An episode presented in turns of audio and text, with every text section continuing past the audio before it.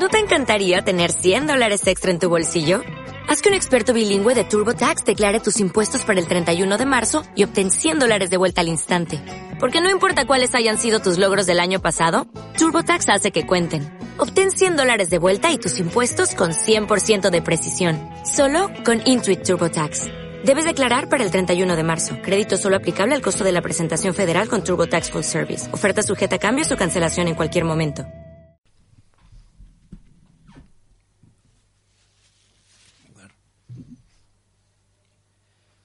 Prevenidos.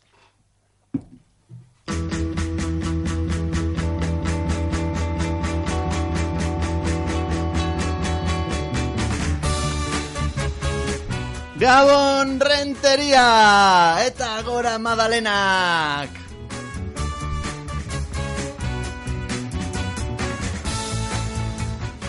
Ongi etorri al grito del sereno en Zintzilik irratia!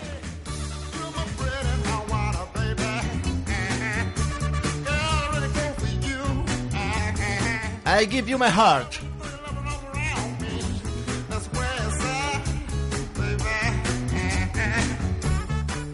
Hoy nos acompañan en el estudio los Voldemort de Gryffindor de Assign, una banda integrada exclusivamente por personas.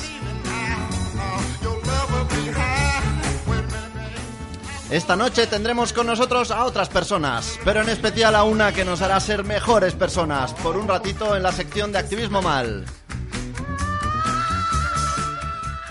Como siempre, nuestras noches serenas atendiendo a personas que tienen teléfono y que además nos llaman y que además nos hablan como personas.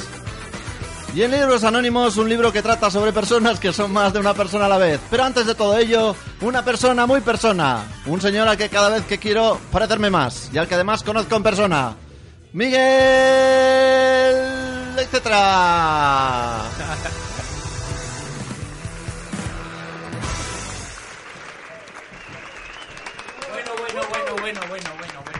bueno. Vale más, Filibas, ¿qué pasa?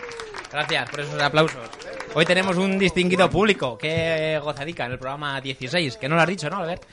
Eh, joder, eh, ¿no sabéis una movida? Que tengo una amiga que se llama Maite. Que, joder, le, le encanta la movida de, de la pedagogía alternativa, lo de Montessori, eh, Waldorf y estas movidas. Y claro, trabaja en la pública y a la tía le echan de, de los curros enseguida. Cada mes dura un mes o menos. Y la cosa es que, claro, como le gusta la movida esa y es tan rápida en echarle, de hecho le llaman la Monterrosi, el chistico. Eh, claro, y le digo, oye, un día ya mm, intrigado por, por qué le echaban siempre como tan rápido y tal, digo, oye, vamos a tomar un café y, y, y me dices, eh, digo, ¿qué haces tú con, con lo- con los muchachos, con los alumnos para, para esto? Dice, pues mira, yo lo que hago es, en cuanto llego a clase y me asignan una clase, pongo secadores de, de estos de, de las peluquerías, de lo de hacer permanente, los gordos. Pongo uno para cada alumno, para cada alumna. Dice, claro, es, porque es- yo esto lo hago porque en las fases iniciales de las personas, de, las personas jóvenes, también llamado niños, eh, el cerebro absorbe mucho conocimiento. O sea, el cerebro es como una esponja. Entonces, claro, para que cojan más, más contenido, yo los meto una hora antes de clase en el secador, que le seque bien la cabeza y se seque eso el cerebro, y luego esté eso para chupar ahí contenido y conocimiento a, caño gordo. Y claro, yo un día le dije, pero a ver, digo, pero, pero esto funciona. Y dice, joder, y de- que si funciona, no solo ayuda a eso, sino que además provoca que tengan ganas de aprender. Dice, porque los alumnos, cuando llevan una hora en el secador, dicen, ahora podemos empezar por favor. Y claro, están ya deseosos. Ella le llama la sed de conocimiento. Que además, igual después de eso se beben 3 o 4 litros de agua, que eso les viene muy bien para los riñones, que para hacer la, la el- filtración. Y claro, así pasa que luego cuando van de excursión, entre, entre que no paran de beber y que llevan el pelo achicharrado, se creen que son de una escuela de surf, ¿no sabes? Eh, y eh, es una movida. Pero claro, es que esta, esta Maite, esta, esta profesora, eh, está obsesionada con... Claro, le gustan estas pedagogías porque le gusta la igualdad, la libertad, no sé qué. Claro, ella quiere conseguir la igualdad, digamos, en la sociedad y a través de sus alumnos y sus alumnas. Y claro, pero está tan obsesionada con la igualdad que, la entiende a su manera. Eh, por ejemplo, para romper con la cosa de los uniformes, de los pantalones con los niños y las faldas con las niñas, dice, ah, mierda, falda, pantalón, para todos. Y ya está, y van divinos. Y luego la parte de arriba, pues le pone un poncho, un poncho así holgadico. Entonces, mm, tiene más pecho, menos, no sé qué, tal, pues todo le queda divino. Así pasa que los chavales parece que vienen de un desfile de, de Valenciaga. Y claro, está, pues eso, tan obsesionada con la igualdad que le roba los bocadillos del recreo a los gordos y le da donetes y bollicaos a los delgados. Y dice, así se van igualando. Tú dime qué, qué, qué- ideas tiene esta mujer. Y no, y no os digo más cuando, cuando le tocó una clase con un niño negro. Bueno, o sea, tres litros de detergente gastaban los padres cada día para limpiar la ropa. Que decían, pero ¿qué, qué hace esta mujer? O sea, está, está fatal. Y claro, dice que un poco la, pedagogía Montessori lo que defiende o lo que persigue es, conseguir la mejor versión de uno mismo. O sea, al final pulir, ¿no? A la persona. Joder, pues esta se lo toma toda a pie de la letra y bueno, cuando pilla un repetidor en clase, bueno, lo pule, hace la mejor versión del repetidor. Le enseña a, a fumar porros, a liarse porros. Le recomienda así chándal así con el tiro bajo, así modelo talibán, que no le apriete el pantalón. Eh, le enseña a abrir litronas, la chapa así con el mechero, que eso, eso viene muy bien. Le enseña a hacer la, la corrida del camello, esto que es con el film del, paquete de tabaco, que es así como una- una cosa blanca, que eso viene muy bien para la vida del, del repetidor. Los pule, los hace su mejor versión. Y luego, por ejemplo, a los listillos, sabéis que los listillos dan así mucho asco y tal, pues eh, les perfecciona el tono, el acento. A lo mejor eh, les enseña a decir, Oh, he sacado un 10 en el examination. dan, como mucha, mucha cosica. Les hace examen de trivial, pues para, para que se sepan todas las respuestas del trivial y luego den mucha rabia eh, cuando están jugando, que se saben todas, pues eh, que mucho rabia. O, por ejemplo, lo lleva a concursos de televisión, de esto de la pequeña grandes genios. Que, claro, si ya da, da por sí, por saco, un repipi, pero imaginaros un repipi que va a la tele. Todo ya son lo más. Y claro, pues siguiendo con todo el tema de, de, eh, avanzar con sus eh, habilidades tal, pues sus habilidades sociales que también las quiere desarrollar, para mejorar eso, la tía les abre un perfil de Tinder a, a lo- a los alumnos y a, las, y a las alumnas. Pero eso sí, lo hace estilo guipuzcoano, claro. Eh, Les enseña a abrir el perfil, pero sin poner una descripción, sin poner una foto. A lo mejor poner una foto de una florecilla, de un monte, o sea, y así ya, ya está. No vaya a ser que, que, que des información de, de cómo eres. No vaya a ser que te conozcan en el pueblo. Eh, ¿Qué público más callado que no se ríe ni nada? Eh, pero claro, a veces, por ejemplo, si la chica se llama Ichazo, pues, pues a lo mejor sí le pone una foto de un mar. Y eso es un poco relación. Que de todas maneras, aquí estaba pensando que la gente que hace esto, claro, se pone a lo mejor una foto del Chindoki y tú la ves y dices, ah, eh, esta es la mujer de mi vida. O sea, no- yo es algo que no lo entiendo. Y siguiendo un poco con todo ese tema de socializar, eh, de socializarlos, tal, que, aprendan, eh, les lleva de, de pinchopote. Y dice, Pero si tienen seis años, dice, pero es que así aprenden la gestión de lo común, del, po- del bote, lo que ponen, cómo lo gestionan, tal. Y bueno, y claro, dice que, que tienen que superar como varias pruebas, pues para que no, como no hay exámenes, porque es un poco de estas metodologías, pues dice, mira, si recuerdan todo lo que toma cada uno y cuántas ronda- rondas llevan, ya, ya están aprobados, ya digamos, vale. ¿Y qué pasa cuando suspende? Pues suspenden aquellos que cuando van a, a, poner bote va y se piden un gin tonic. Porque sabéis que la gente que se pide un gin tonic cuando pone bote es de malas personas. Bueno, esto así contado pierde. Bueno, gracias Albert, habéis sido un público maravilloso. Me ha con la encantado, me ha encantado.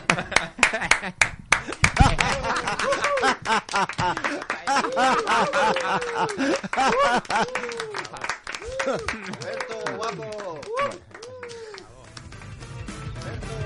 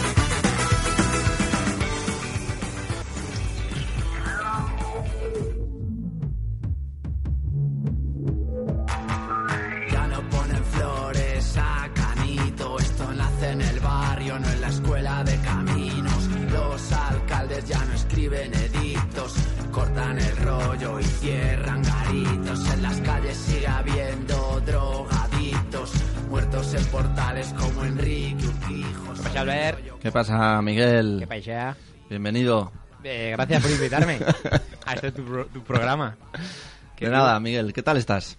Mm, Bien, físicamente hablando, bien. Bien. ¿Estás de resaca? No, No, porque son fiestas de, de rentería. ya, pero yo Aquí, para el programa me reservo. eh, te reservas. Llevo dos semanas sin, sin beber. Muy bien. Quiero tener mis facultades psíquicas y mentales al máximo. Penúltimo programa de la temporada, Miguel. Eh, bueno, el, el último programa estándar, digamos, ¿no? Ah, bueno, sí, Porque tenemos sí. una sorpresa. Es verdad, tenemos una sorpresita para la siguiente semana. ¿Es una sorpresa que decimos ya o no? Sí, porque tampoco no van a... Ya, tampoco si nos no hay siguen, mucho margen para... nos siguen dos personas. Sí, y si lo explicamos cuando ya sea la sorpresa, no es sorpresa. Bueno, lo decimos al final del programa.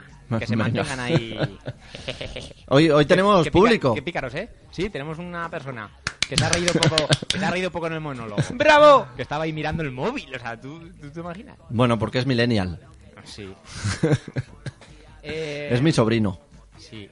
Oye, ¿qué dices? Que nada, que estamos con activismo mal. Sí, Que mm, bueno, pues eh, ya sabéis que es un- la sección en la que, bueno, nosotros no somos expertos en nada y intentamos hablar de temas sociales desde nuestra perspectiva de, pues de, de no tener ni idea, ¿no? O tener poquita idea. Em, bueno, pues esta noche en, Activismo Mal queríamos hablar de un tema que consideramos muy interesante y que, por formar parte de un contexto tan complejo como es el penitenciario, pues sujeto a tantísimas sensibilidades políticas y, y personales y tantísimos tabúes y, y clichés, pues no suelen ocupar mucho espacio en los debates de nuestro día a día. Entonces, eh, bueno, además de, de ello, lo queríamos hacer desde un enfoque aún menos conocido. Eh, hoy queremos hablar de... ¿De qué queremos hablar? Hoy queremos hablar de cárcel y salud.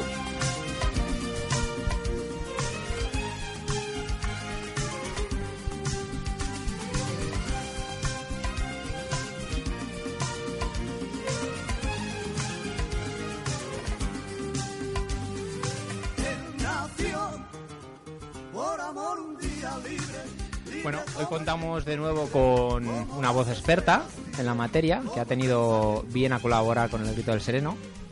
Qué bien hablamos, ¿eh? Sí. Eh, y dejarse entrevistar por, por nosotros. Pero bueno, antes queríamos poner a la audiencia un poco en, en antecedentes, en contexto, con algunos de- de los datos que, nos, que más nos han, nos han sorprendido.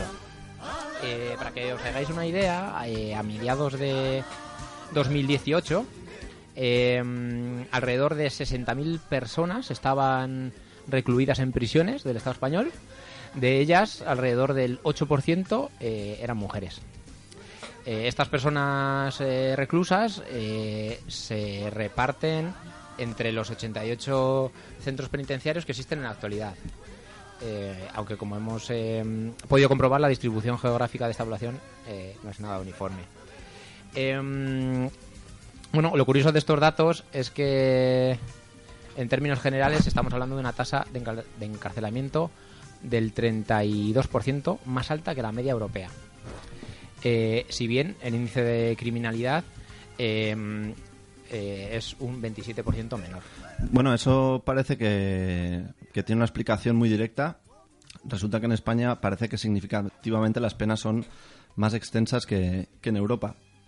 De hecho, el, 50, el 59% de la población eh, privada de libertad eh, está encarcelada por hurto, robos y tráfico de drogas, que son delitos al fin y al cabo que podrían resolverse mediante medidas no privativas de libertad.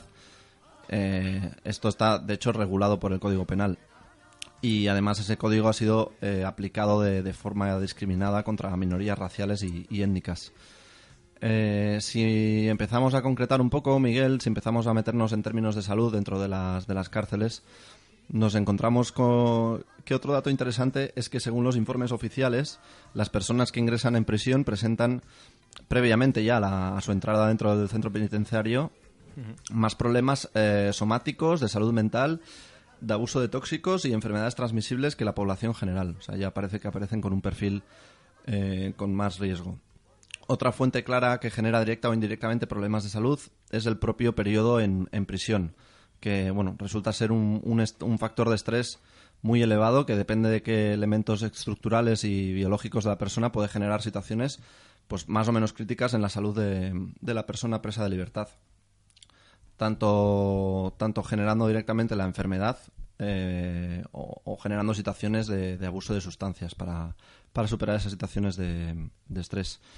Em, todos ellos son datos, Miguel, que bueno, pues nos hacen, nos han hecho plantearnos, pues bueno, afrontar y intentar esclarecer alguna de esas situaciones con una persona experta, experta en la materia.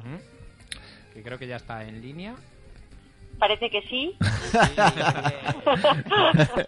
Pero me habéis engañado. Esto no era activismo mal y era eh, hablar sobre cosas que, eh, que, que no controlábamos y que no éramos expertas. Claro, por eso invitamos a, a la gente susodicha. Ah, no sé, no, no, no, digo porque como me habéis llamado a mí, pero experta de experta de nada. Chistecico, ¿eh? ¿Eh? ¡Qué bromista! Ja, ja, ja, ja, aquí os llamo desde Villabarrote. bueno, pues, Caixo, no sé. Caixo, Sara. eh, bueno, eh, antes de seguir con las bromas, te vamos a presentar un poquito. Muy bien. Eh, porque, bueno, pues eh, Sara es una persona muy maja y, y sí una voz autorizada por, desde nuestro punto de vista, pues claro está. Eh, en este caso es una, una persona, una médica, que trabaja en el área de salud del Centro Penitenciario de Basauri. Y, y damos, en este sentido, oficialmente la bienvenida al Grito del Sereno a la médica Sara Olariaga.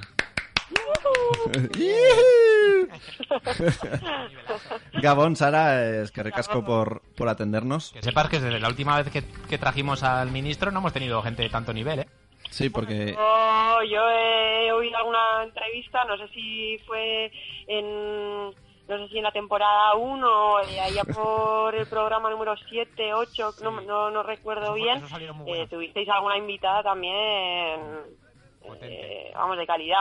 Ah, Esa del Circo del Sol también salió muy bien. Ah, la, trape- la trapecista que era ministra de... Eso es. Vale. De, de ese país. Por eso, por eso habéis tenido gente de calidad. Sí, sí, mucho nivel. Bueno, pues oye, Millasker por sacar el tema de la cárcel, que ya va siendo hora de hablar de estos temillas en Es- realidad, ¿no? No sé.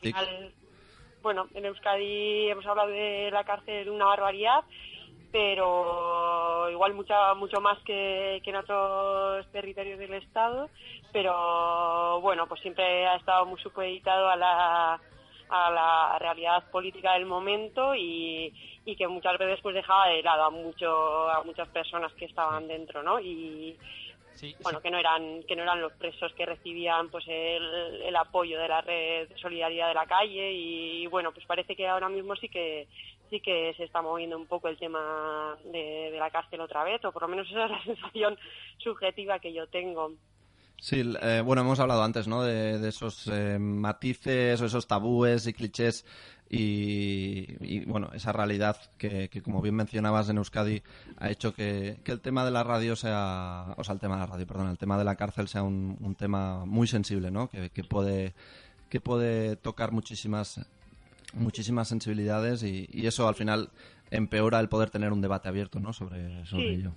Sí, sí, desde luego, pues porque como habéis dicho tenemos una barbaridad de gente encarcelada, un- las cifras a mí me parecen escandalosas.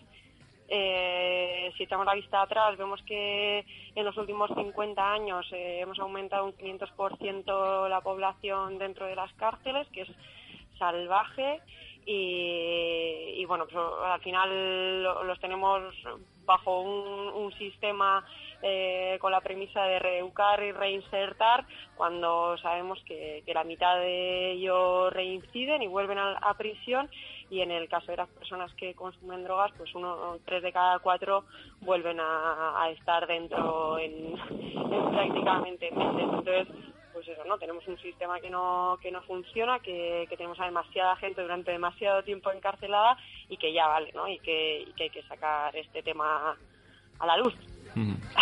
Eh, hemos hecho hemos hecho una, una serie de preguntas para... Muy bien. para- Intento, intento hacerlas yo. Algunas preguntas, ¿no? Em, sí, pero bueno, siguiendo un poco con lo que mencionabas, Sara, el, el- el- los datos que, que antes comentábamos, que además nos lo habías facilitado, facilitado tú, lo de la tasa de criminalidad em, comparado con el resto de Europa, em, son como muy de asustar, ¿no? Esos datos de...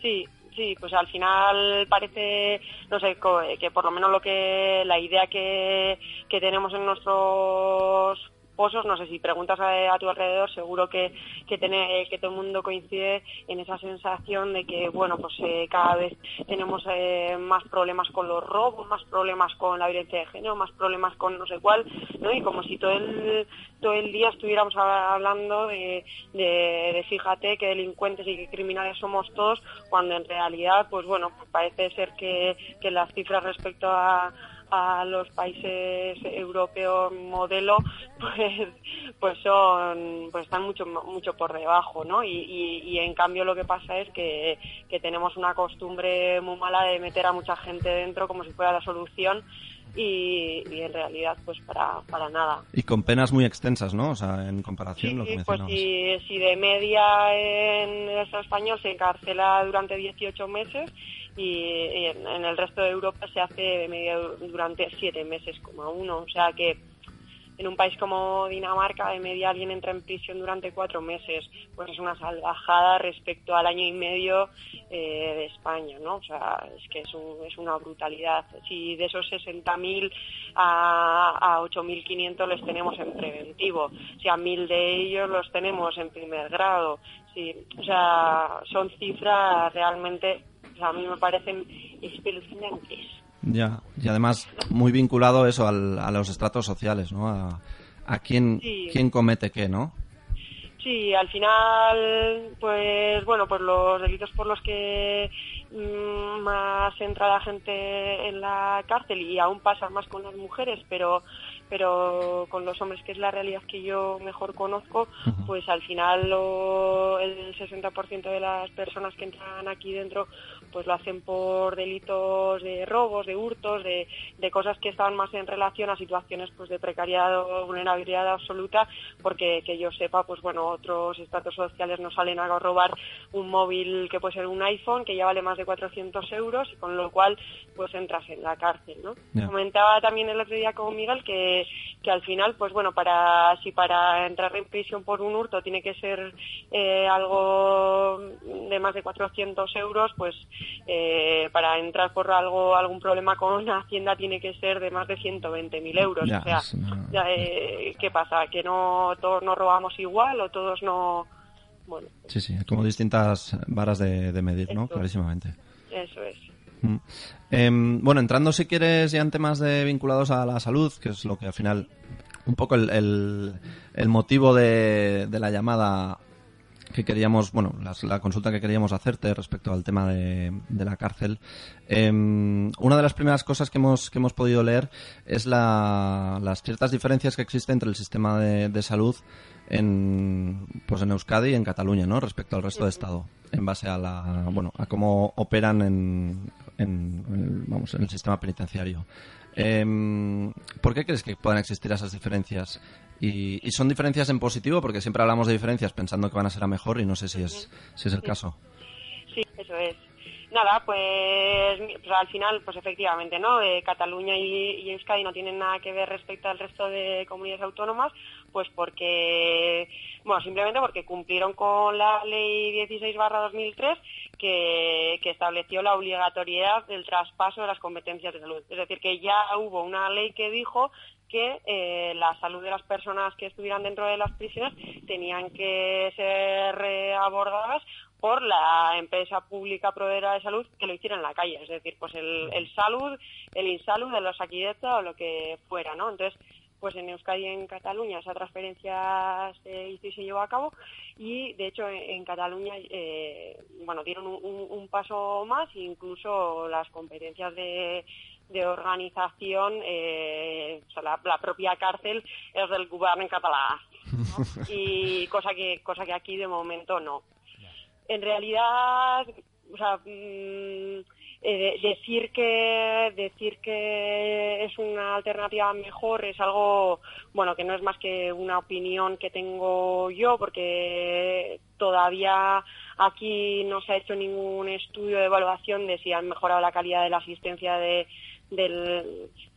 los servicios de salud eh, en aquellos sitios donde la transferencia eh, de los organismos públicos pero es la percepción que yo tengo, ¿no? Pues o sea, tengo la sensación de que, bueno, pues al final eh, pues somos más transparentes y que, y que en realidad, pues por lo menos ofreces las mismas, eh, lo- los mismos recursos o la gente que tiene acceso a las mismas eh, herramientas que, que alguien que vaya a consultar en cualquier ambulatorio. Claro, porque Sara, en, en las otras comunidades autónomas el hecho de que esté centralizado es que haya servicios específicos de salud, eh, ¿no? Pero profesionales que trabajan... Eh, mm, bueno, son, son funcionarios del Ministerio del Interior. Ya. O sea, eh, sí, es funcionariado. Entonces, pues tienen sus eh, propios, su propia cartera de servicios, digamos. O sea, pues imagínate, ¿no? Si aquí se hace la citología a partir de 25, la mamografía con no sé cuánta edad y no sé qué tal,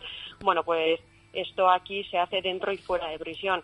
En, en Cádiz, pues no, pues porque al final, eh, yo qué sé, ellos tendrán, o sea, el equipo médico tendrá su organización, abordará lo que quiera abordar, pero no, no tiene la cartera de servicios igual que para el resto de la población. Y también en cuanto al servicio médico, ¿no? Pues que, pues eh, comentando con una compañera que ha trabajado en una prisión de Madrid, decía que para 1.500 personas dentro tenían a tres médicos. Teniendo en cuenta que uno de ellos trabaja 24 horas seguidas, Ostras. pues prácticamente no, no dan las cifras, ¿no? Es una locura, o sea, es inabordable. No sé, yo tengo la sensación de que, de que la situación es mejor cuando, cuando esto es transparente y cuando ah, le das a, a alguien dentro y fuera pues lo mismo, pero creo que de todas formas no deberíamos conformarnos solo dando lo mismo, ¿no? Que, al final la equivalencia sanitaria no consiste en dar lo mismo, sino dar más a quien más lo necesita. Y que y que en este caso pues eh, el hecho de estar aquí dentro exigiría por nuestra parte pues tener en cuenta mil circunstancias más que no que, que no pues que no se viven en la calle. Porque, el- claro, desde esa perspectiva de buscar una, una, bueno, pues una menor diferencia entre el servicio que se da a las personas dentro y las de fuera, desde nuestro punto de vista, o sea, ¿cómo podríamos ver qué, diferen- qué diferencias existen entre un médico de, de prisión y un médico de, un centro de salud de nuestro barrio? O sea, que... eh, ya Hombre, de, de primeras que yo no trabajo en una macrocárcel, yo trabajo en una cárcel de preventivos que es muy, muy pequeña, que eh, en régimen cerrado hay 150 personas, o sea, yo no conozco la realidad de una cárcel como las que salen en las películas. Entonces, tampoco sé qué es eh, ser médico de prisión así, porque fíjate que nosotros, pues para 150 personas, somos tres médicos más yo de sustituta de referencia, hay cuatro enfermeros más una de referencia siempre, hay un auxiliar, hay una psicóloga, un psiquiatra, todo eso en plantilla eh, mm, todo el día. Entonces, oh, no tiene nada que ver. Ya. Pero bueno, sea, sois... sin más. Es, es una situación, vamos a decir, ideal. Bueno, ideal, en- entiéndenos. Eh, Pero es- eh, por lo menos en cuanto al- a la dotación de servicios, sí, Vale. sí. Sobre todo comparativamente también, ¿eh? Respecto a otros... Sí, sí, sí, sí, sin entrar más. O sea, Sí, sí, sí, eh, por de- en cuanto a lo que pone de personal, sí, desde luego. Sí, sí, sí, sí, sí. Y, y nada, me preguntaba sobre la diferencia del trabajo entre un médico de la calle y, y aquí. Y, y bueno, a ver, o sea, al final eh, la diferencia no está tanto en los motivos de consulta, sino que, bueno, por lo menos para mí lo que supone la diferencia es que tú cuando estás pasando la consulta en la calle sabes que, pues bueno, esa persona viene por un catarro o viene por que le duele la tripa o viene por lo que sea, pero tú su- presupones que, pues que tiene su cuadrilla, que, que o toca no sé qué instrumento o va a currar a no sé dónde y tiene no sé qué relaciones de tal. Entonces, bueno, que presupones que tiene una comunidad que, tiene influencia sobre esa, esa forma de enfermar que tiene y que, y que tú en realidad ¿no? Pues como dicen los estudios, pues tú en realidad solo influyes un 10% en, en la salud de esa persona, ¿no? Y que luego todo el resto de determinantes sociales de la salud se encargan, pues eso, de que le pongas unas condiciones de curro fatales, que haga que tengan insomnio y no sé qué. O sea, bueno, pues que, eres más consciente de toda esa comunidad. A mí, mm, al final, cuando entras aquí y, y de repente eres consciente de que pues toda esa comunidad ya no existe, eh, que las circunstancias, pues eso, del encierro, los muros, las celdas, eh, las relaciones interpersonales tan complicadas que se generan aquí y que todo eso eh, tiene influencia en el bienestar y más que en el malestar de la persona, pues es lo gore. O sea, al final no es tanto tu día a día en cuanto a la atención, pues eso, es, tienes que tomar un paracetamol para el catarro, porque el catarro probablemente sea lo mismo, o sea, los mismos síntomas, pero la forma de enfermar y la forma de sobrellevarlo pues no tiene nada que ver. Sí, qué, qué, qué importantes son esos factores, eso que mencionabas, psicosociales, y, y qué poco reflexionamos sobre ello, claro, los que ya los tenemos, ¿no? Los que ya contamos con toda Claro.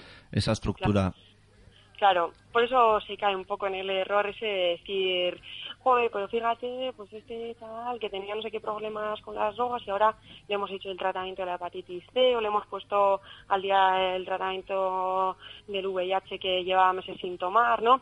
Hombre, o sea, yo creo que, que de ahí a decir que, que aquí la gente está estupenda porque les hemos puesto a raya las pastillas, porque han dejado de consumir Hombre, pues no lo sé, o sea, aquí la comunidad es muy jodida, o sea, aquí la comunidad son cuatro paredes en las que tú no puedes decidir nada, en la que tú no decides, jo, pues si has dormido mal, quedar con un colega para tomar algo, en la que si estás preocupado sales a correr, en la que, ¿no? Eh, estás como con mala gana y te haces un caldo, o sea, todo eso no existe y todo eso es lo que yo creo que hace que, que sea pues todo un poco más, Porque más gore. Em, claro, las, las personas que, que ingresan en la cárcel, eh, esas problemáticas, vamos a decir, o sea, se- hemos estado leyendo, ¿no? Que muchas de ellas ya vienen con, con parte, vamos a decir, de esa, de esa estructura que mencionábamos ahora, esa estructura social, ya la vienen, la vienen, o sea, vienen con ya un poco tocada en ese sentido.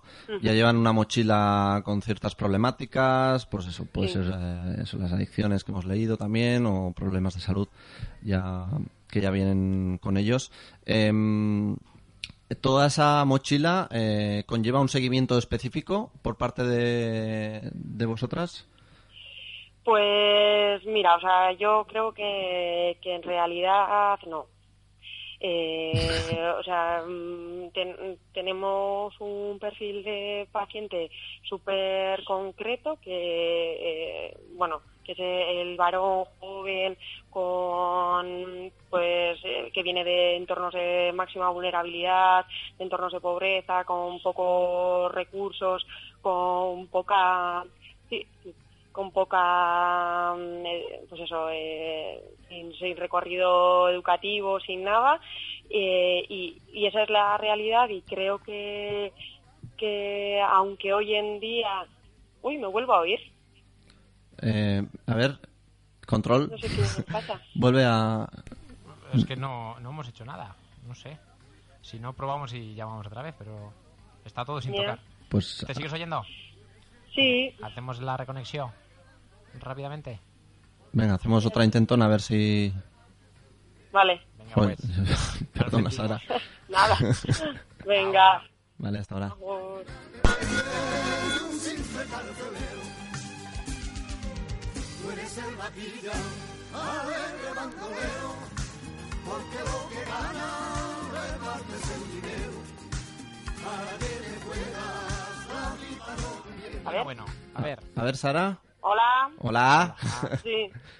Me parece que, que es como el aviso del- del- de la turra. Cuando ya llevamos o sea, te estás extendiendo demasiado, es un tema que te gusta, pero cállate. Las, directiva, las directivas y directivos de Sinsilic y Ratia eh, Están, o sea, lo est- estoy están viendo. tirando del cable. Me lo podéis decir directamente. no, que nos lo digan a nosotros. Eso, atrévete. Atrévete, eh, directivo, que estás eh, de Madalena, aquí de fiesta. Eh, eso, eh, nos comentabas que, que ese seguimiento ideal que debería poder hacerse, que, que en realidad no es así, ¿no? No se puede... Bueno, que, que yo creo que en realidad no se atiende a esas eh, circunstancias que hacen que obviamente las necesidades del paciente eh, sean súper concretas. O sea, que, que una cosa es que, que tú, pues bueno, le hagas el tratamiento de la hepatitis C y que salga de aquí, pues eso, sin, sin hepatitis C, pero que, bueno, pues no prestar atención a que no sepa ni leer ni escribir, ni que tenga oficio ni beneficio Ya. y que, yo qué sé, o sea, no, no ir un poco más allá en las situaciones pues eso, de salud mental sobre todo de, de los pacientes, ¿no? Cuando pues la mayoría ha vivido realidades que, pues bueno, yo por lo menos, eh, o si no me atrevo ni a imaginar, ¿no? De- en cuanto a, pues eso, problemas de drogadicción en el propio entorno familiar, eh, o sea, situaciones como muy, muy, muy extremas que obviamente tienen, tienen consecuencias en, en- en su forma de, de vivir, de, de enfermar y de crecer y de, y de todo, ¿no? No sé, es verdad que ahora hay como una corriente que dice que, bueno, pues que cada vez al final está entrando más gente en prisión, ¿no? Como estábamos comentando, porque hoy en día, pues bueno, incluso por conducir sin carne y tal, hay gente que, que está entrando en prisión, entonces esa horquilla que estábamos comentando, pues al final se va ampliando y, y abarca incluso a personas normales, que dijo el otro día un, un médico que, que conozco. Normales. O que- y- sí, que incluso cogía, incluso estaban entrando personas normales. Y dices tú, joder, petanca, Sí, sí. atreverte a decir esto en público. El término normal también es... eh, Sí, sí, es como, bueno, pues, pues, pues muy bien. Pues bendiciones. oh, muy bien. Y buenas noches. Sí. Y mm, porque, por ejemplo, o sea, para entender un poco la realidad eh, del día a día, ¿cuál puede ser la, la problemática más común dentro del ámbito sanitario, en- dentro del, del ámbito? Vale. O sea, sí que hay problemática especial que, que tiene como como mm, sus programas y sí que es verdad que, que se le que bueno que somos más conscientes de otras realidades que en la calle no o sea por ejemplo, todo lo relacionado con las enfermedades infecciosas pues las hepatitis el VIH eh, bueno sobre todo eh, estas cosas y luego todos los problemas de salud mental y como comentabais el otro día con, con Iván la patología dual no pues eh, la problemática de las toxicomanías con la salud mental. Bueno pues esta, estos dos grandes grupos eh, se llevan la palma en, en la consulta. Claro. pero tampoco es quizá lo más bueno, no sé, o sea, sí que es verdad que tenemos muchos pacientes con que entran en uno u otro grupo, incluso en los dos, pero también hay muchas circunstancias de salud, pues como si estuviéramos en un ambula- ambulatorio normal, me duele la rodilla, me he hecho año jugando a palas o lo que sea. El problema está un poco en qué hacemos con, eh, o sea, pues cómo estamos pudiendo permitir que, que toda esta gente, pues por ejemplo, eh, las personas con problemas de salud mental, pues acaben en prisión, ¿no? Pues esto es una barbaridad. Porque nos estamos planteando en, en crear eh, programas específicos para atender a estas personas, cuando en realidad lo que deberíamos plantearnos Es, es, es un paso a, estamos haciendo, un paso previo, ¿no? A eso. eso es, eso es. Que bueno, que en, que en ese sentido también hay muchos países europeos que nos llevan la delantera, pues porque al final eh, en los juzgados comparten información sanitaria referente a, a patología mental, entonces pues se ponen como cortafuegos antes de, de tener que recurrir a, a medidas tan de edad media como, como se hace aquí, ¿no? Y tan dañina para, para estas, para estas personas, ¿no? Al final. Mm. Porque el- eh, sin querer ser muy muy dramáticos y entrar en un terreno un poco un poco delicado pero también hemos leído otro otro dato bastante bastante tocho eh, respecto a pues al porcentaje de suicidios no que se que Sí. se producen en las en las cárceles. Eh, de hecho hemos leído artículos criticando concretamente el sistema de aislamiento eh, que bueno que en esos artículos apuntaba como posible causa de, de gran parte de esos de esos suicidios Em, ¿es, es así? Eh, No sé si, si tú has podido vivir in situ o, eh, conocer realidades de esa, de esa índole. Bueno, pues en- no tan tan de cerca, pero vamos, que en, en la macrocárcel que tenemos eh, en Euskadi, en lo que llevamos de año, no sé si se han sucedido cuatro, cuatro muertes y no sé si han sido de sobredosis, de tal, al final cosas no, no aclaradas o por lo menos no han sido públicamente aclaradas con lo cual, pues bueno, aunque llevaran muchos años, porque bueno, eso al final han salido en los medios, el, personal médico ha salido en los medios intentando explicar un poco lo que ha pasado y aunque lleven muchos años sin tener eh, sin tener episodios como estos, pues al final que lleven cuatro de lo que llevamos de año, a mí me parece una salvajada, ¿no? Pero bueno, saliendo ya de, de la CAP, es verdad que en, en las cárceles de, de, todo el estado eh, mueren como tres personas por semana. Es una barbaridad. Pues es una barbaridad.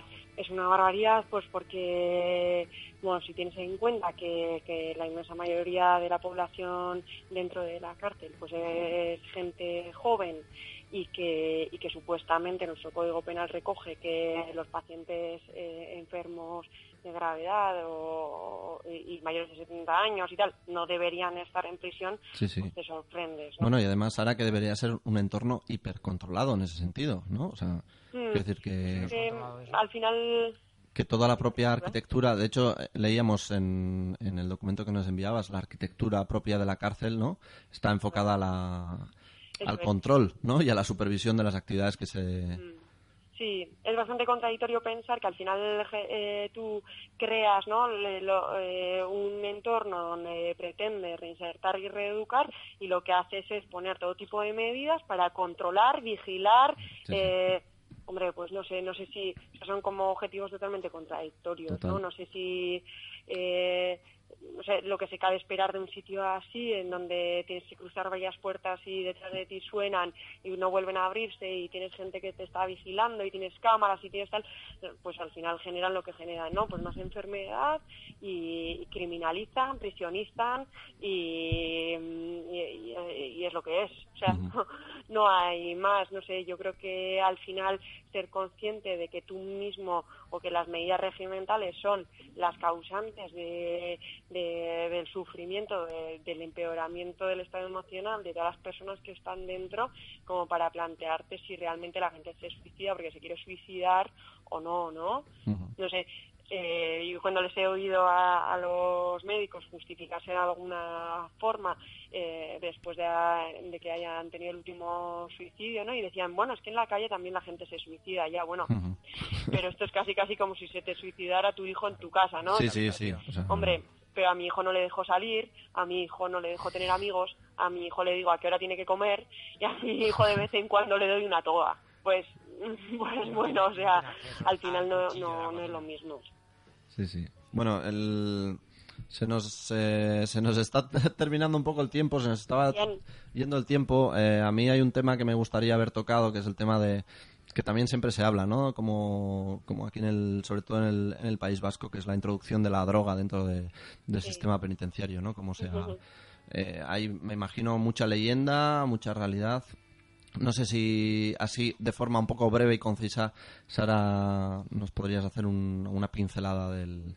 Pues mira, yo te puedo decir que, que al final yo tengo la sensación de que la cárcel es como como un sitio que no voy a conocer en mi puta vida. O sea, al final en el tiempo que yo llevo aquí todavía hay cosas que yo creo que, que creo ver y que todavía no conozco, no tengo ni puta idea de lo que hay por detrás porque porque es todo un entramado muy muy gore. No sé si eh, esto en Cataluña es diferente, pues porque depende del gobierno, pero me da la sensación de que no, al final, pues bueno, seguramente sea la misma mierda hasta que nos planteemos que las cárceles tienen que ser otro tipo de entornos otro tipo, con otro tipo de funcionamiento, ¿no?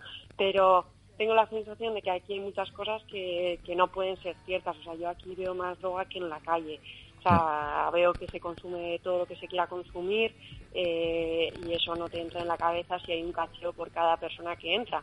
Entonces, pues yo creo que se consume mucho, se consume todo lo que se quiera y, de hecho pues siempre dicen ¿no? que al final aquí se consume mejor droga que en la calle y, lo triste de todo es que, la gente utiliza la droga para olvidarse de la cárcel, con lo cual pues eso, vuelves otra vez a ese círculo del horror en el que pones algo para solucionar y, lo que estás haciendo es que que la peña tenga que recurrir a unas cosas atroces, ¿no? Pues eso. Qué pena, qué pena será. Pero bueno, pues eh, no sé, desde aquí agradecerte enormemente el, el que te hayas prestado a bueno pues a, a clarificar muchas de, de nuestras dudas. Esperemos que sean compartidas también con, con nuestra escasa audiencia. Y más hoy, y más hoy. Pero si llegáis hasta Bilbao, Eh, es verdad, llegamos. Bueno, desde que estamos en Spotify llegamos a muchos sitios. sí, sí. Haremos una difusión masiva. Pues eso, Sara, en mí es que eh, la verdad ha sido un, un una placer. segunda parte, Sí, lo dejamos para igual para la siguiente temporada. Vamos a hacer un especial, eh, no sé, un especial drogas. muy bien. Eso la quiero hacer allí en directo, ¿eh? chi, chi, chi, chi, chi. Para, para- para que no, para que no Eh, los micros, ya ¿no? que de las últimas frases que has mencionado es que ahí entre barrotes hay buena Buena mandanga. Sí, eso te digo. buena mandanga, pues Telemáticamente. Pondremos música del Fari, la mandanga, que camelen como ellos camelan, si camelan dándole Vale. a la lejía o camelan dándole a la, a la mandanga. Vale. oído. Bueno, Muy bien. Pues eso, mi Esker, disculpas por los fallos técnicos que hemos tenido, que no hemos podido controlar. No pasa nada. Controla bien. Y esperemos verte y oírte muy prontito. Vale, Ondo pasa. Berdin. Yo, agur.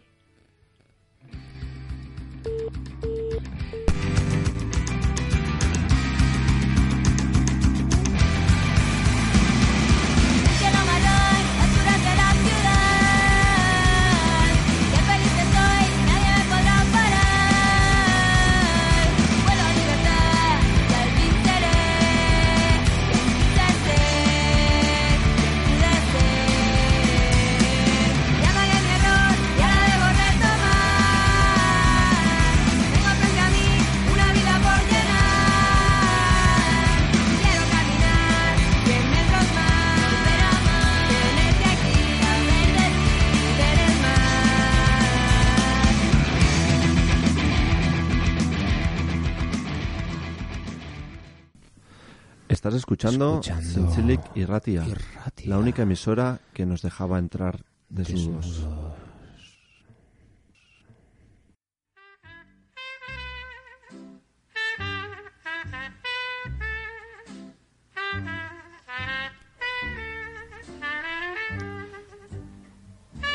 Buenas noches.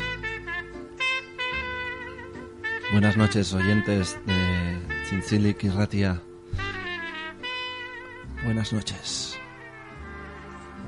Hoy en Noches Serenas hablaremos de un tema, un tema universal.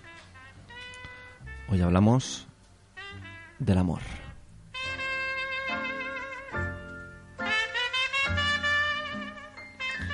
Un tema que nos atañe a todas y a todos, que suscita tanto buenos como malos momentos. El amor planteado como pregunta y respuesta.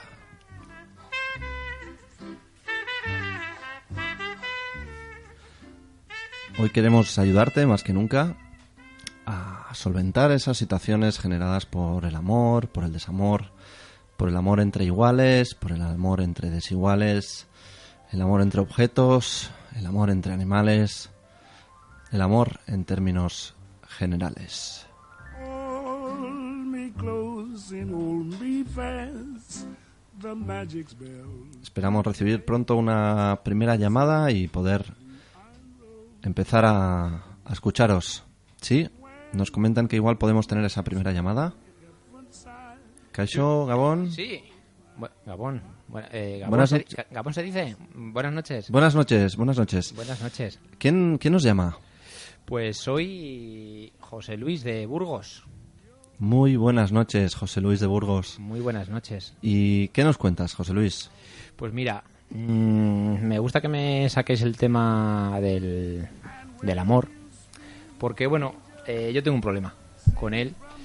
Y es que, mm, es que me gusta mucho. Bueno, no puedo evitar, cuando cuento una, una historia, perderme en los detalles. Contar cada pelo y cada señal de cada historia. Hasta que cuento todo y el interlocutor conoce toda la información. Sí. Eh, de momento te sigo. No parece ser un problema. Claro, a priori no, pero mi problema es que soy poliamoroso. Ah, empieza Claro. a haber un problema. Claro, entonces es un lío, porque gestiono muchas muchas relaciones y ¿De cuántas relaciones podemos estar hablando, José Luis? bueno, a ver, no, no me gusta cuantificar, porque esto esto no va de, de cantidad, sino de, de calidad. Pero bueno, eh, bastantes. 6, 7, 8, es que también depende. ¿A qué relación, verdad? Ya, sí, sí, sí. ¿Qué, qué, qué etiqueta le ponemos? ¿Qué etiqueta? Entonces, yo, por ejemplo, para que te hagas una idea, yo sí que tengo una relación como más formal y duradera con Marisa. Llevamos como unos ocho años, para que te hagas una idea. Bien. Eh, bueno, Marisa trabaja de técnica de compras en Acciona. Esto de la empresa de... En la sección De de, de aerogeneradores. Eso es, en, la- en esa sección. Me sorprende que lo, que lo conozcas, por otra parte. Te sorprenderían muchas cosas. Sí, la verdad es que... mm, Bueno, no intente usted, apreciado locutor, insinuarse que soy poliamoroso y yo le doy a vela y a vapor. Te decía que Marisa, que nació en Valencia en hace como 32 años, pero siempre ha vivido en Burgos, que es donde yo vivo, en Burgos en la misma en el mismo centro. Digamos que Marisa se, se mudó a Burgos cuando cuando sus padres vinieron de de, de Cincinnati. Bueno, estuvieron en Cincinnati do- dos semanas, pero bueno, luego luego vinieron y montaron una pollería en el mercado, que venden pollos muy ricos, así como de dos tres kilos. Perdona, una, es que me he despistado un momentito y estabas hablando de aerogeneradores y ahora de una pollería en el mercado. Sí, los padres de Marisa. Vale. Te decía, claro, digamos, esa es una, una relación, Ajá. un tipo de relación, ¿no? Como más formal y más, más duradera. Por otra parte está Luna, que digamos es mi alma gemela. O sea, al final es como yo, pero en, en mujer. Ajá. Eh, alma, o sea, Luna es de, de Cuenca, eh, aunque estudió, ella, ella estudió en Valencia. Es de Cuenca, pero estudió en Valencia. Trabaja de comercial en mm, donde las gominolas estas, donde la empresa Fini, Ajá. eh, era esa que hace pues las fresas, las, las ca- Coca-Colas, las lenguas esas que tienen pica pica. Trabaja ahí dos años así, y le paga un poco, pero bueno, está, digamos, está contenta. Vale, o sea, ella trabaja en la empresa Fini. Ella en Fini, eh, pero esta es Luna. Vale, es, no, es. no es la de, la de la pollería. No, esta es de Cuenca. Vale. Y luego está eh, Aritz, por ejemplo, que sí que es un rollo, pero más recurrente. O sea, Aritz, lo bueno que tiene y lo que me aporta es que es muy callado, pero muy fogoso. O sea, Ajá. nos gusta follar encima de la encimera, que es de Silestone, de esta que no se coge bacterias ni, ni temperatura. Entonces, tú apoyas el culo y no ni frío ni calor. Está muy bien. Vale. No, pero no trabaja ahí, Aritz. No, Aritz, eh, bueno, él dice que siempre ha vivido fuera. O sea, él es de Andoain. Pero sabes cómo son los de por allí, que he trabajado fuera. Claro, él ha trabajado en Irura, en Ordicia, en Segura, pero bueno, él pues dice que ha trabajado fuera. Vale. Eh, Lo curioso de Aritz es que es primo de Yone. ¿De Yone? ¿Y quién es Yone? Yone es una, una relación que igual no es tan sexual, no tiene una connotación tan sexual. Ah, es otra relación que tienes. Sí, es otra. Pues Sí, sí, es otra, sí, relación, sí. Eh, es más, eh, Yone, por ejemplo, es más confesora. O sea, con, mm, con quien igual pues me gusta más como contar mis, mm, mis problemas, ella los suyos. Un poco no, nos apoyamos. Lo que pasa es que Yone es de la cuadrilla de Marisa. Marisa, Pero porque la que trabaja en Segura. la que eh, no, en Marisa es la de Burgos. Pero lo que pasa es que, claro, o sea, son amigas porque Anne curra en Miranda de Ebro. Pero claro, va mucho a Burgos porque dice que le gusta mucho pues allí el poteo de allí porque eh, es barato y luego hacen mucho los pinchos estos de morcilla con un poco de alioli por encima. Vale, eh, Que los un- hace muy ricos. Sí, José Luis, Y- un- una sí. cosita, ¿eh? Sí. Porque me estoy perdiendo en los detalles. Sí. Eh, ¿El problema cuál es exactamente? Ah, Porque sí. está, está, está mal con alguna de estas relaciones. Eh, no. ¿Puede ir no, al grano, por favor? gra- gracias a Dios, no. Eh, a ver, es que es eso realmente el problema. O sea, que, joder, o sea, el poliamor se basa en la, en la confianza, en la comunicación. Y, joder, a mí me gusta contar mucho los detalles porque creo que es importante. Los pequeños detalles hacen importante. Entonces, eh, el problema es que temo cansar a, mis relaciones. Porque imagínate que voy un día a ver a Marisa y paro un momento a comprar lo- los pollos, que a lo mejor están ahora a 8 a 8.50 al kilo, que está muy bien, hay que, hay que aprovechar. Pero a lo mejor me llama eh, John y me dice, oye, voy a ir a Burgos. ¿Qué vas a hacer? Y digo, "Jo, pues es que he quedado con Luna, que viene de Cuenca, este fin de semana, que sus padres a lo mejor tienen la casa en, en Alpedrete, que está muy fresquito por las noches, pero luego por el día... Entonces, bueno, suelo aprovechar para ir por las noches porque está más fresquito. Pero bueno, que voy para Burgos y te veo. Y, y entonces temo, temo que, que se cansen de mí. Y además, No me, no me diga. Sí, luego imagínate que quiero ligar un día. Claro, sí, muchas veces me dicen, oye, tú, ¿qué trabajas? No sé qué. Y, y sal- sales con alguien. Y claro, yo le empiezo a contar la historia y es que acaba- acaban huyendo de mí. Y llevo ya tres años que no, que no amplío las relaciones, con lo que yo soy para las relaciones, como, como usted bien sabrá. Bueno, no sabe, pero lo estoy No sé, no, no lo sé. Entonces, bueno, de hecho, estoy pensando que igual ni siquiera quiero. Quirón, la clínica. No, no, no, no sé qué ha dicho. Pero bueno, yo quería utilizar este espacio que me prestan para, para pedir ayuda a los, a los telespectadores para, para ver si me pueden ayudar un poco. Bueno, eh, José Luis, eh, muchísimas gracias. Eh, dejamos las líneas abiertas por si alguien que no se haya, que haya podido seguir la historia no se haya perdido y quiera intentar ayudarle. Es lo único que le puedo prometer, José Luis. Eso y que no vamos a atenderle nunca más. Bueno, Muchísimas gracias. gracias.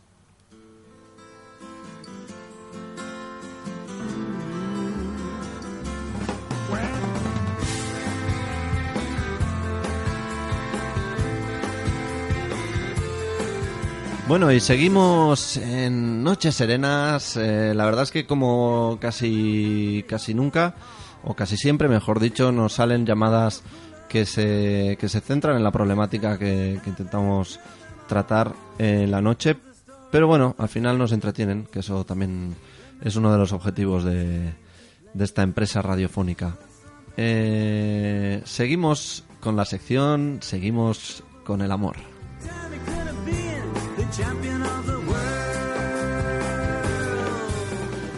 Creo que podemos tener una, una segunda llamada, a ver si tenemos un poco más de suerte. Eh, Caixo, Gabón, buenas noches. Yo, Gabón. Eh, sí, eh, Sí. su nombre, por favor. Sí, mira, soy Enric de Barcelona. Buena nit. Eh, bona nit, eh, Gabón, Enric.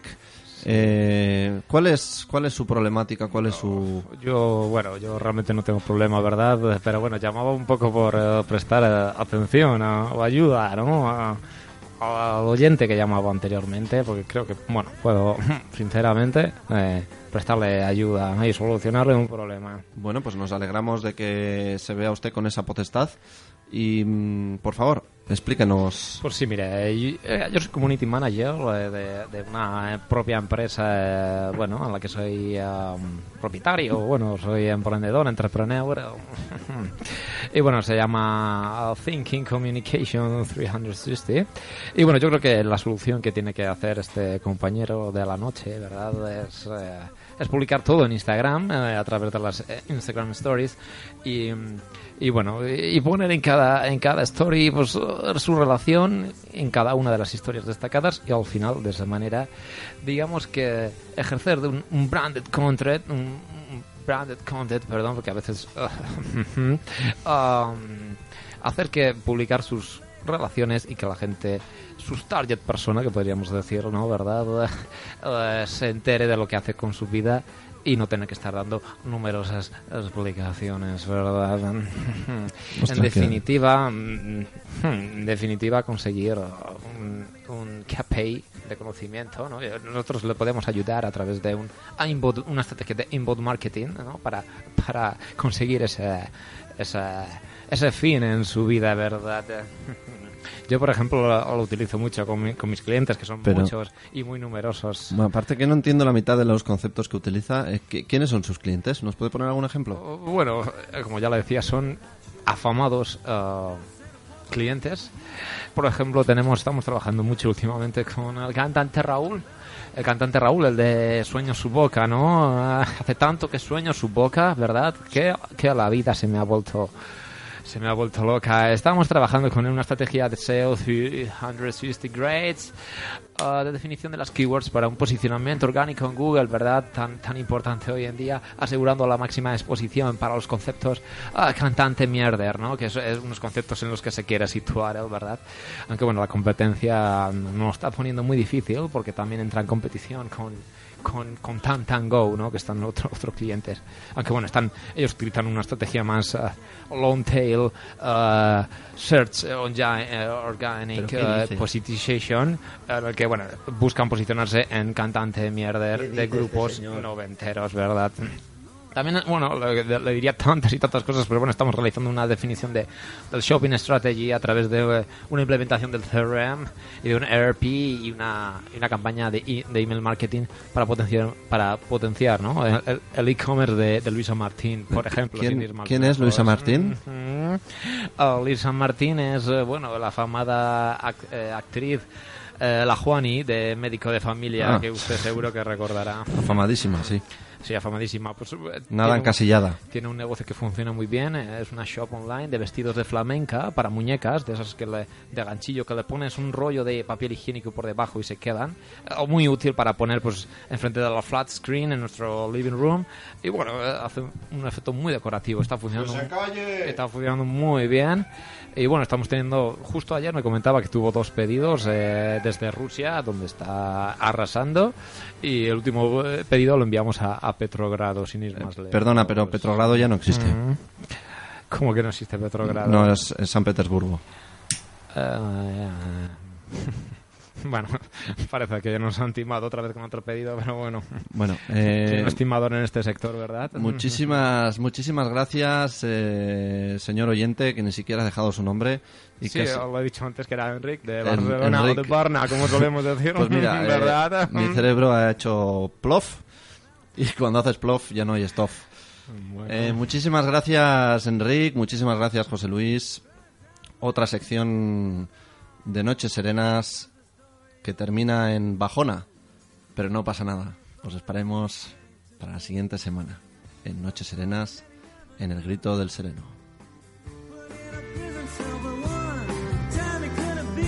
The champion of the world.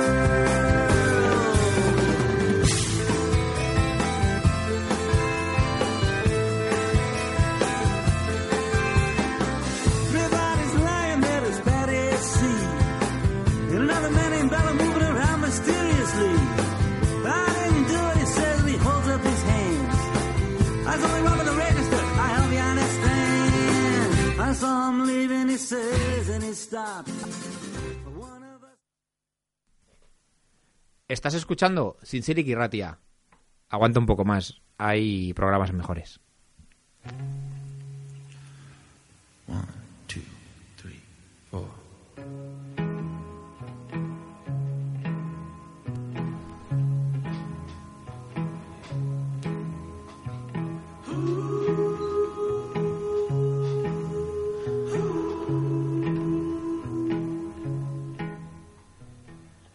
Cómo me gusta el, el- los, los, estas cositas. Es que me dan así como en, en la orejilla Sí. y da gustico. Los UUs. Además, mm, no sabe la, la, la gente, las personas oyentes, pero estamos con el torso desnudo ahora mismo. Porque hace, Sí. hace semejante calor aquí. De hecho, no hacía falta ni siquiera comentarlo para no intentar espantar a las pocas oyentes y pocos oyentes que nos escuchan. Esto cada vez se parece más a las saunas que me gustan.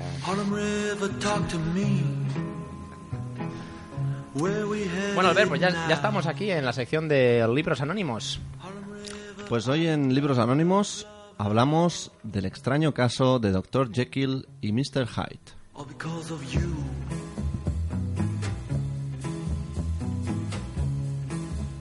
Y hoy Miguel, por primera vez, y sin que sirva de precedente, el libro de la sección de hoy no es anónimo. De hecho, tiene dos autores, como bien eh, he descrito en el anuncio de la sección. Eh, en este caso, un tal Dr. Jekyll y un tal señor Hyde. Es que eres de traca, de, de verdad. Vamos a ver, a- vamos a ver, Albert. Querido ¿Qué Albert. pasa? Querido Albert. ¿Qué pasa? ¿Se Miguel? pronuncia la T en tu nombre? Eh, depende de dónde estés. Albert. Debajo del agua no. Vale. Pues a ver, yo no quiero tener que llevarte la contraria todos los días, que lo hago, pero no. Pero vamos a ver. ¿Cómo se llama el protagonista de la novela? Pues Henry Jekyll, Henry Jekyll. ¿Y qué profesión tiene? pues cre- es doctor. El doctor. Entonces, su alter ego, cuando se transforma, ¿cómo, cómo se hace llamar? Eh, se autodenomina Edward Hyde. Edward Hyde, claro. Entonces, no te... A ver, yo sin, sin doble sentido, pero ¿no te parece mucha casualidad? Igual el nombre del escritor es el de ese señor que aparece a continuación del título, o sea, un poquito más abajo, o sea, ese que sale con otro tipo Ah. de letra. Ajá, ya, perdón. Puede ser. Joder, Miguel, Eh, qué listo. eh, qué cosas. Que al final tendrás siempre razón, ¿eh? Es Y que- no te la quiero dar. Ya, sí, sí. Eh, pues yo- iba pensando yo que era el editor. Y bueno, también me había preparado una pequeña reseña biográfica, o sea que, que nos viene bien, incluso. Mm, Bueno, pues oye, pues si lo tienes, adelante. Pues muchas gracias, Miguel. Eh, pues entonces el escritor, ahora sí, Robert Louis Stevenson. No sé si te suena, Miguel. Mm, Yo es que con tantos nombres me pierdo. Yo conozco, suelo conocer mm, escritores de un, de un nombre y un apellido. Pues este señor, nacido en Edimburgo en el 1850 y fallecido en, en Samoa, Anda. Eh, con 44 años. Como lo de guisantes, eso que se come, que, que- que quema mucho. Y si, si no las soplas. ¿cuál? Las samoas esas, lo que venden donde los kebabs. Eso mismo. Ajá. Eh, este señor eh, aquejó, bueno, murió aquejado de una enfermedad respiratoria. A que José. Aquejóse, concretamente dejó de, de respirar.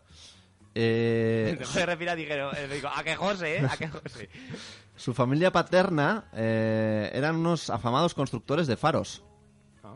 Muy interesante. ¿De faros de, de los del mar o De faros desde el mar, que después de- del sereno es mi profesión favorita, la de farero. Eh, este señor estudió Derecho, pero enseguida descubrió que su vocación era, era escritor. Y, y además, junto con su mujer Fanny, descubrió pues un gran afán por el viaje y por moverse por el mundo. De hecho, de ese placer eh, por las aventuras, en este caso acomodadas, porque bueno, puedes deducir que no eran, no eran familia de pocos recursos, eh, nació una de sus grandes novelas, que es la por, por la cual también puede sonar su nombre, que es La Isla del Tesoro. Pero bueno, hoy concretamente nos queríamos centrar en su otra gran referencia bibliográfica, en este caso el extraño caso de Dr. Jekyll y Mr. Hyde, escrita en 1886.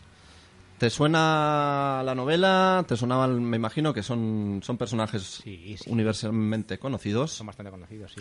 Em, esta, esta novela se comenta que Son los que iban por partes, ¿no? Eh, que dicen siempre. iban por partes. Sí.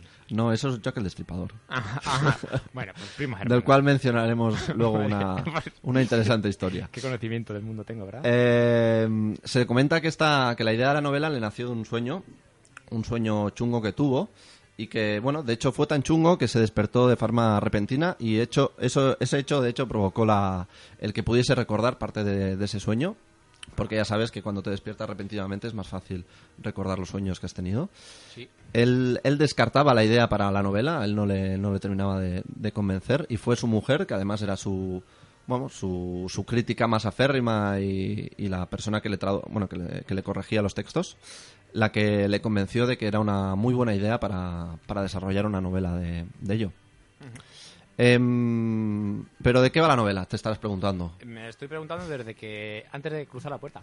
Bien, la novela, eh, bueno, pues como su nombre indica y como la mayor parte de la gente conocerá, va de, del personaje de, de Edward Jekyll, un afamado doctor en la novela, que bueno, que por avatares de, mm, de su propia personalidad, pues decide inventar una pócima que en última instancia le transforma en, en Mr. Hyde, que vendría a ser su, su reverso tenebroso. Vale. Em, cuando lees la novela te sorprendes de dos cosas. Primero, de la duración de la novela, porque es una novela relativamente corta, tiene unas 150 páginas.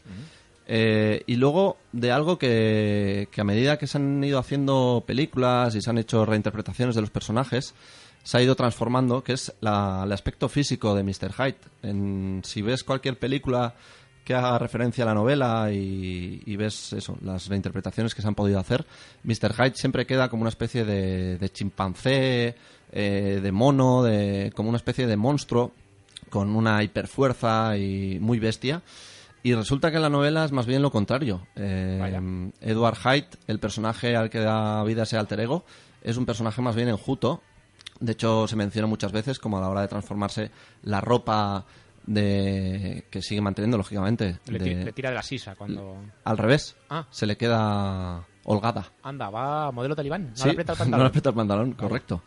Eh, en la novela, en la posterior interpretación, se explica este hecho por el, bueno, por las circunstancias de que el, eh, para Dr. Jekyll, Mr. Hyde es su alter ego, pero es un alter ego eh, que está justo naciendo. Es una, es la parte instintiva, es una especie de bebé. Es un newborn alter Es un newborn y como newborn físicamente pues aún no ha alcanzado esa, esa maduración, por lo cual pues tiene sentido que sea un poquito más pequeño que el personaje de, de Dr. Jekyll. Que se cague, a lo mejor. Eh, Tal vez. Molaría mucho, ¿no? Que se fuera Sí. cagando. Eh, bueno, además de ser una novela de terror, no vamos a aquí desvelar toda la historia ni, ni a decir cómo se termina. Vamos a hacer un poco de interpretación y un poco de, de reflexión sobre lo que aporta la novela. No vas a decir si se casan o no. No, No, no voy a decir. Vale. lo siento mucho, Miguel, si te rompo el clímax.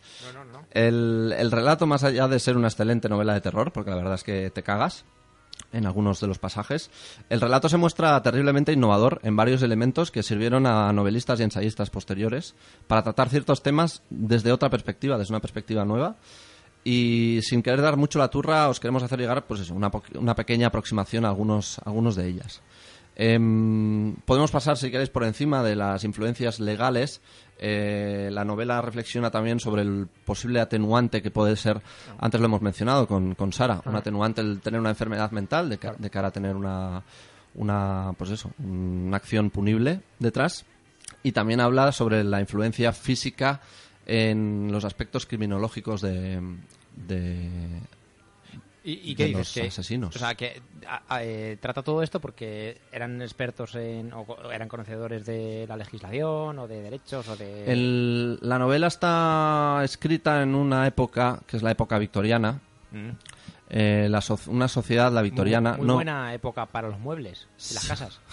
¿No? Yo siempre que pongo la tele de lo del Divinity pone época victoriana. Correcto. Yo tenía una broma de una SA creada por Víctor Manuel y Ana Belén, pero se ha quedado hundida bajo tu, bajo la tuya. Joder, es que, es que, hay, much- es que hay mucha letra aquí junta. Correcto. Y además no la había apuntado esa. Ah, esa la entonces, tenía en mi cabeza. ¿Cómo quieres? que- Eh, esa época estaba, bueno, pues repletita de gente pedante, básicamente. Así. Pedante desde el buen sentido, es decir, gente muy ilustrada, gente muy leída. Estamos hablando siempre de una posición social alta, es decir, de la gente que tenía recursos para poder pasar el tiempo leyendo e informándose.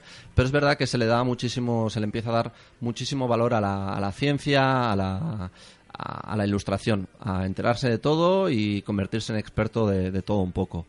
Em, esa influencia de esa época pues se queda muy queda muy plausible sobre todo en no sé si Queda muy tendrás palpable, igual quieres decir. y muy palpable sobre todo en esos aspectos muy visuales que se bueno que han quedado reflejados en mil y una películas en las que se ve una especie de anfiteatro con un montón de científicos reunidos viendo como una especie de, de espectáculo de ciencias em, porque se convertía la ciencia en una especie de espectáculo realmente Eh, muchos de los científicos operaban uh, como con cierta teatralidad a la hora de demostrar y exponer su- sus investigaciones. Porque eso, porque estaba de moda ser ilustrado, ser científico. eh, Bueno, es, es buena moda. es buena moda. Ahora es la moda del trap. Ahora es la moda del trap, sí, parece todo lo contrario. Em, esa es una de las. Bueno, pues la época victoriana es una de las. eh, una de las bases para la interpreta- interpretación de, esta novela, en la que, bueno, pues desde el punto de vista de muchos expertos, precisamente es esa doble moral también muy característica de la época victoriana, porque es una época también donde, eh, vamos a decir, la hipermoralidad eh, estaba, pues eso, muy muy extremada, eh, donde estaba muy mal, muy mal visto moverse según qué impulsos. Influenciada Eh, mucho por la religión, ¿no? Entiendo. Por la... Sí, muy influenciada, sí, por una religión también que estaba perdiendo fuelle a, en- a favor de la ciencia en ese sentido. Pero sí, seguía teniendo mucha potencia y estaba muy, muy mal visto según qué actuaciones. Em, parece que el origen de, ese, de esa pócima que utiliza el Dr. Jekyll para convertirse en Edward Hyde viene un poco por ahí, para intentar dejar rienda suelta a una figura que se convierte en una especie de, de pecador en su máxima expresión. Es, es curioso lo de los, las pócimas, que ya, ahora lo- ya los doctores y doctoras de ahora ya no hacen pócimas. Ya no se utiliza tanto ese concepto, ¿no? ¿Verdad? Un poco ¿No? lo, chulo, lo chulo que es. Sí, ahora Doctor, es más. me da una pócima, Ahora es, bueno, una pildorita, puede ser. Una pastillita, Una pastillita. un, sup- un Sí. supositorcito. un supositorio. Eh, Muy bien. esa rigidez moral y esa sensación de que se, todo se puede demostrar eh, pues desde la ciencia, eh, pues eso, es, es lo que reina un poco en esa, en esa novela. Hay otro aspecto también fundamental y, y muy interesante, que es el de la psicología. Eh, con el planteamiento de, de esa dualidad entre el Dr. Jekyll y Mr. Hyde, eh, el, el el autor Stevenson pone de manifiesto una teoría eh, o las bases de una teoría que, que, bueno que, que se, se explicaron mucho después, pasados unos años, por, por parte de Sigmund Freud, que igual también te suena el, el nombre. Suena Concretamente, Él, él y su madre. la señora D. Eh, concretamente fueron 10 años después cuando Sigmund Freud escribe una de sus uno de sus grandes postulados acerca de las distintas capas de la conciencia, pero es en esta novela donde ya eh, empiezan a dibujarse un poco esas, esas líneas del inconsciente, de cómo eh, detrás de lo que tomamos por conciencia máxima hay, un, hay movimientos, hay pulso- pulsiones, hay, hay motivaciones que no están de forma explícita, pero que, que al final nos mueven. Que no es única y que es todo lo que vemos, sino que hay como... Eso ¿no? es, que, que tenemos ahí ese diablillo, ¿no? En este caso sería Mr. Hyde, el que también nos mueve. Y, Ese y- don diablo que diría Miguel Bosé. Sí. y como antes mencionabas a Jack el Destripador, mal mencionabas. eh, otro, otro de los. eh, bueno, Bueno, otro mal, de- mal mencionar, ¿no? O sea, bueno, lo mencionabas bien. lo he dicho bien. Correcto. Eh, otro de, las, de los regalitos que nos deja la novela, bueno, y que dejó en la época, Uy, ese reflujito, ¿eh? Que te ha, que te ha llegado. fue un poco la reinterpretación de esos crímenes.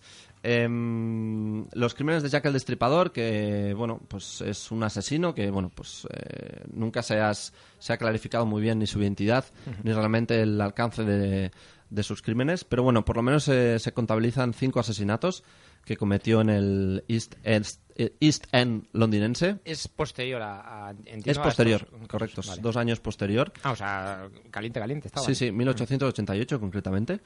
Y, y, pues bien, a causa de- del éxito que tuvo la novela y su posterior eh, interpretación en teatros y demás, eh, cambió un poco la perspectiva de lo que era el, el asesino. El, al final, los crímenes que cometió la figura de Jack el Destripador fueron, fueron totalmente salvajes.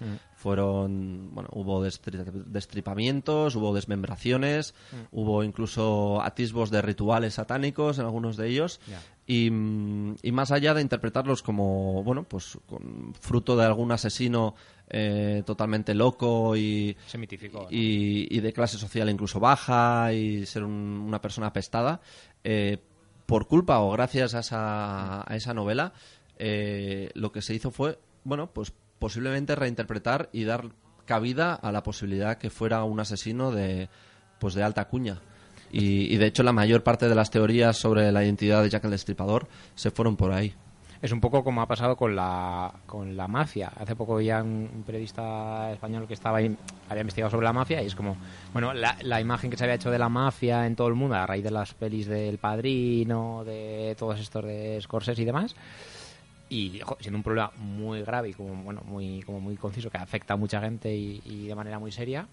¿Cómo se ve en el resto del mundo? Pues la mafia se sienta a la mesa, ¿no? Le hacen un restaurante, ¿no? Y Correcto, sí, sí, se le da un, sí, un- unos toques de rockstar a elementos eminentemente criminales. Pues eso es lo que, lo que os cuento. Al final, como siempre, recomendaros la lectura de esta, de esta novela. Hay distintas ediciones. Al final es una novela que se lee muy fácil, eh, cortita, que permite también una posterior reflexión sobre lo que hemos mencionado y otros aspectos que se- seguramente se nos hayan escapado. Pero como siempre, desde aquí os animamos a leer y a escribir y a escuchar la radio. Claro que sí.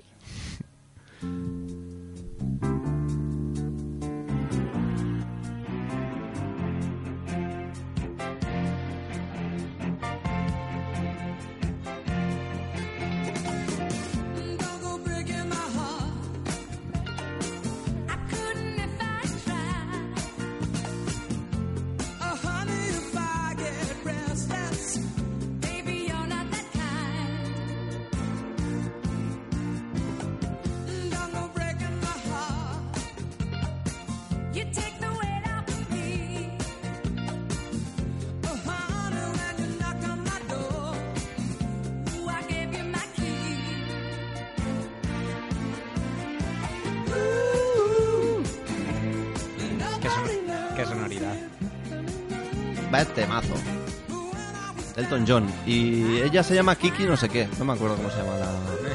Te has quedado con lo que... eh, con lo fácil, Con ¿eh? Elton John. bueno, Miguel, Bueno, después de un ratico corto que se nos ha hecho aquí. eh, se me ha pasado volado. volado. Eh, entre el calor que hace y luego que nosotros, eh, igual la audiencia no nos escucha, pero de fondo sentimos el rum rum de una fiesta popular. Tenemos el calor. de El la- calor, sí, el calor de, de la gente que está aquí en Rentería disfrutando de, de este miércoles maravilloso. Sí. Y el público, el público que tenemos aquí presente que está dándolo todo. está incluso dando su ropa. Sí. Eh, pues llegamos al final, ¿no, Miguel? Pues sí, llegamos al final como siempre con... Ya sabéis que empezamos el programa con un monólogo estupendo, eh, suele ser bastante gracioso. Maravilloso. Eh, entonces, bueno, lo que hacemos es, sabéis, que lanzamos una premisa sobre la cual el siguiente copresentador o invitado, que Sí. a ver, A ver si viene, ¿eh? A ver si viene. A ver si viene esta vez. eh, con esa premisa tiene que for- formular un, un monólogo, ¿no? E intentar sacarnos, sacaros una sonrisa. Eh, bueno, entonces la premisa de... ¿Qué hago, Miguel, para el próximo La premisa de, de esta semana que te la lanzo es... eh, bueno, todos tenemos amigos. Eh, los amigos a veces tienen cosas buenas y otras veces tienen cosas malas. En este caso, quiero que cuentes una, un monólogo sobre tu, tu amigo o tu amiga que tiene un, pe- un pequeño inconveniente que es que es un, es un serial killer, es un asesino de serie. ¿Un qué? un serial killer. Entonces, un asesino de cereales. Eh, bueno, tiene sus cosas como, como cada serial ¿Quieres tú killer. hacer el monólogo? Tienes la primera. No, eh, bueno, entonces es un poco eso. Es, eh, que cuentes eso Vale. y sus divertidas consecuencias. Las desventuras del serial killer. ¿Y Eh, eso? yo no me quiero ir, Miguel. eh, te agradezco la, la premisa, me encanta. Bueno, Voy a intentar estoy, estar a la altura. estoy pensando, perdona, que igual tiene que ser para la, la temporada que viene, en septiembre. Porque si hacemos el... Ah, es que tenemos una sorpresa que no, que no hemos Ah, revelado. es verdad, ahora viene la sorpresa. Vale, Pero no, no la digamos nosotros, que la diga nuestro público. vale. A ver, a ver qué tal se escucha el público. Hola, ¿qué tal? Yo, yo antes que la sorpresa, lo que quiero decir es que, o sea, cada euro que he pagado por la entrada para venir aquí, vale. O sea, los Merece la 50 pena, ¿verdad? euros mejor pagados de, de toda mi vida. Pero Maravilla el programa. Miguel, le has cobrado a nuestra única persona de público. A ver, yo, yo, le, yo le he vendido un Bolivic con opción de venir a la radio. Para que es un Bolivic Ah, vale, mm, si es así. naranja, que escribe fino. Está, No eh, está todo dentro de la ley. El boli aún no me lo has dado, eh, pero luego me lo das, ¿no? Sí, sí, sí. Ah, vale, lo- vale. Lo tengo ahí en, en el maletero. eh, es para que no se rompa. Del callejón. Bueno, la sorpresa... ¿La quiere, Sí. ¿La quiere contar el público? Sí, por no, favor. No, no, no, no. Mejor tú, mejor tú. Tú eres el, el- el director de esto. Bueno, a ver, como ya sabéis, estamos en el programa 16 de la, Co-director. segunda- de la segunda temporada.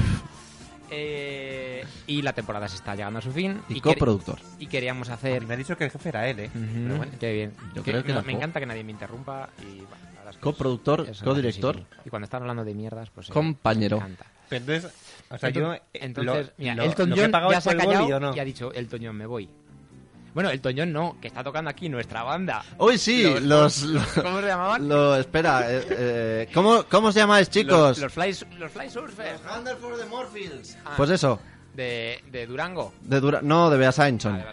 Eh, Qué no, majos. A ver, eh, déjame escuchar. eh, Igual es eso lo que provoca tanto calor. Las 45 personas que están aquí metidas cantando mal. Y es que el del, el del bajo eh, este genera una calor, pero bueno.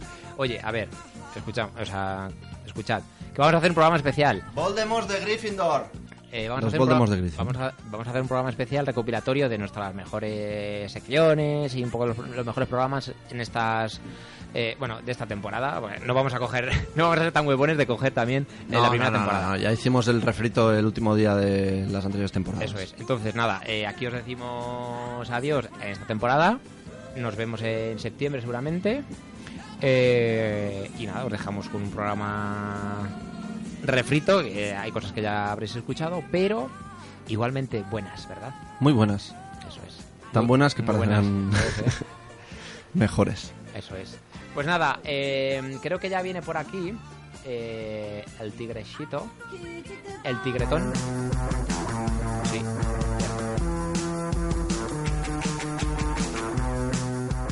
Bueno, Albert, que Bueno, nada, Miguel. ha sido un placer hacer esta temporada contigo. Es un, la verdad es que ha sido una gozada redescubrirnos un año más.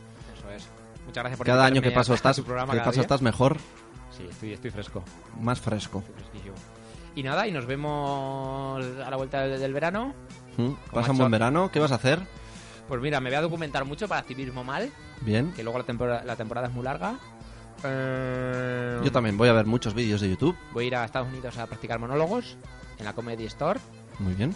que es una tienda que vende cosas de comedia, no es más. Eh, pues eso es Store. Y nada, y, ba- y bañarme. ¿Tú? Muy bien. Yo me voy a echar unas canastas. Ah, a la espalda, como Cristo Sí, con la cruz. sí, sí, sí. Vale. Voy a, voy a ser frutero. Anda. de verdad, es que este, este muchacho es, es de traca. Bueno, nos despedimos. Pasadlo muy bien, disfrutad mucho de Magdalenas, eh, de Yosaldi, también, que viene por aquí, y esas cosas. Nos vemos en septiembre. ¿Cuándo pasa? ¡Aún! ¿No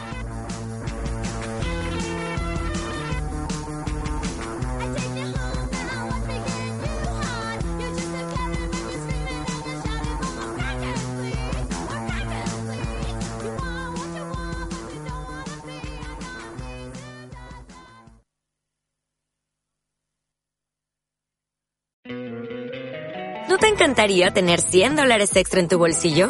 Haz que un experto bilingüe de TurboTax declare tus impuestos para el 31 de marzo y obtén 100 dólares de vuelta al instante. Porque no importa cuáles hayan sido tus logros del año pasado, TurboTax hace que cuenten. Obtén 100 dólares de vuelta y tus impuestos con 100% de precisión. Solo con Intuit TurboTax. Debes declarar para el 31 de marzo. Crédito solo aplicable al costo de la presentación federal con TurboTax Full Service. Oferta sujeta a cambios o cancelación en cualquier momento.